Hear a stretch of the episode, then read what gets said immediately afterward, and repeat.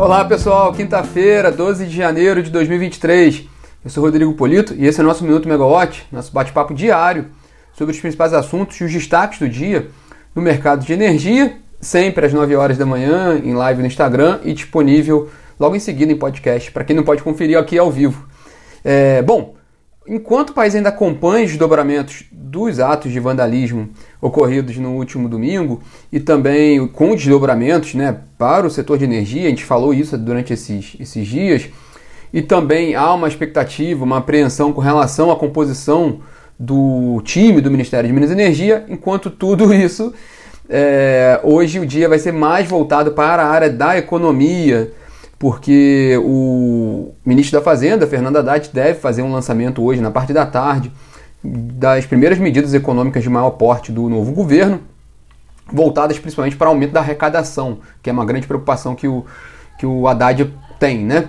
É, bom, não há expectativa, de acordo com os veículos que, que anteciparam, de certa forma, os anúncios que vão ser feitos hoje, não há nada relacionamento, diretamente relacionado com, com, com energia elétrica ou petróleo e gás. Mas, de qualquer forma, é importante acompanhar por causa, pelo efeito macro dessas medidas, mas também porque logo em seguida do anúncio, o anúncio está marcado para 2h30. Logo em seguida do anúncio vai ter uma coletiva de imprensa, o Haddad vai conversar com a imprensa para falar dos, do plano.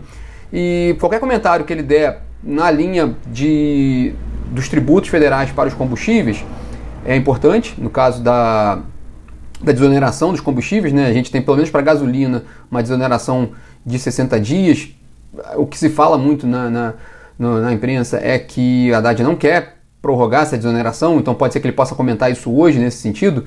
No caso do diesel, é, esse prazo é maior, mas pode ser revisto, enfim, o que, que o que, que ele pode dar de sinais nesse sentido.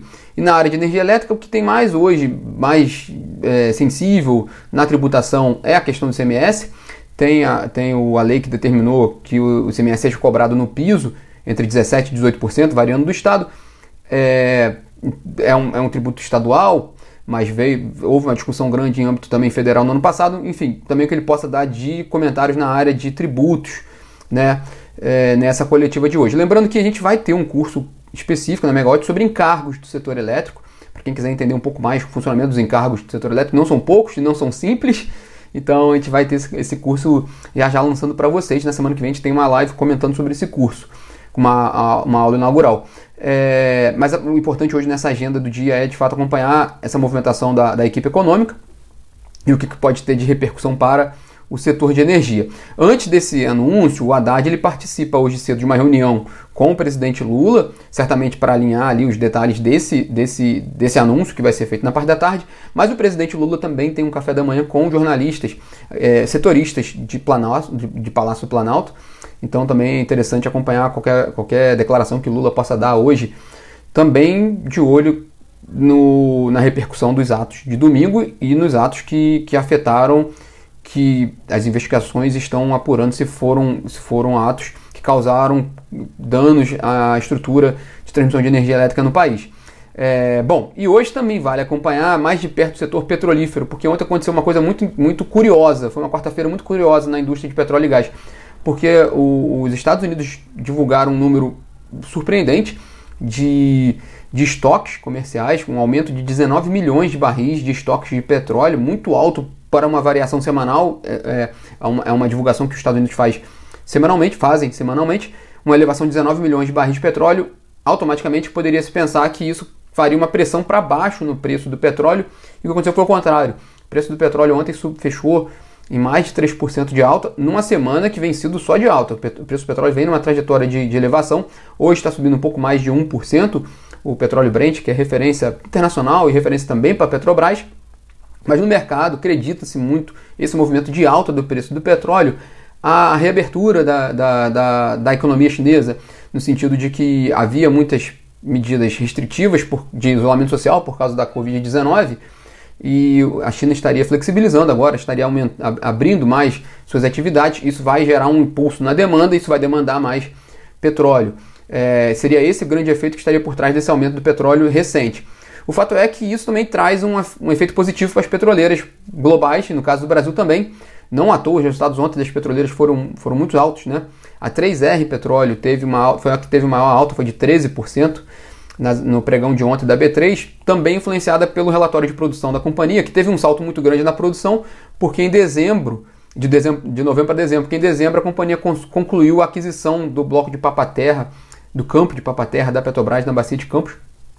Então isso trouxe um. agregou uma produção muito grande pra, para a 3R. É, a PetroRio, né, agora que se chama Prio, 7,7% de alta, Enalta 2,2% de alta. Petrobras, uma alta mais modesta, as ações ordinárias 1,2% e as preferenciais 0,8%. E a PetroRecôncavo também divulgou um aumento de produção, um pouco mais modesto, teve uma alta de 0,53% no pregão de ontem. Vamos ver o desempenho de hoje do setor petróleo.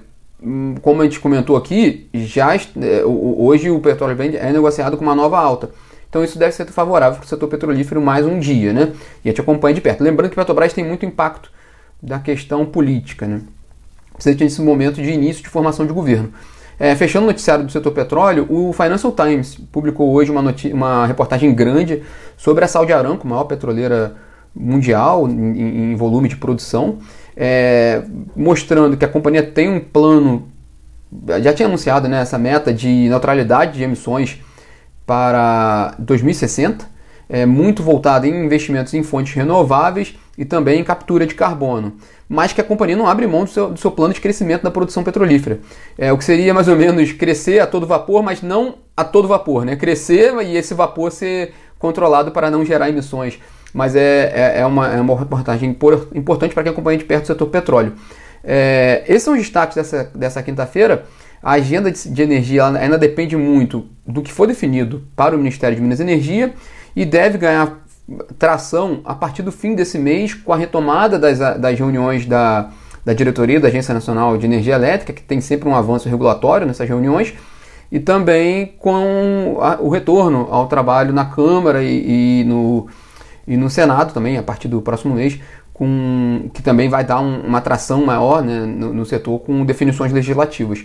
É, enquanto isso, a gente acompanha de perto esse, esse, esses primeiros anúncios na área econômica, algum possível desdobramento para o mercado de energia e também aguarda o que, que vai vir de definição do Ministério de Minas e Energia nessa formação do novo governo. Então tá, pessoal, esses são os destaques dessa quinta-feira. Qualquer atualização do que a gente conversou aqui hoje no Minuto ou outras notícias que venham surgindo ao longo do dia vão ser atualizados na plataforma da Megawatt, megawatt.energy, ou também no aplicativo para quem baixou o aplicativo no celular. Tchau, tchau, pessoal. Até amanhã.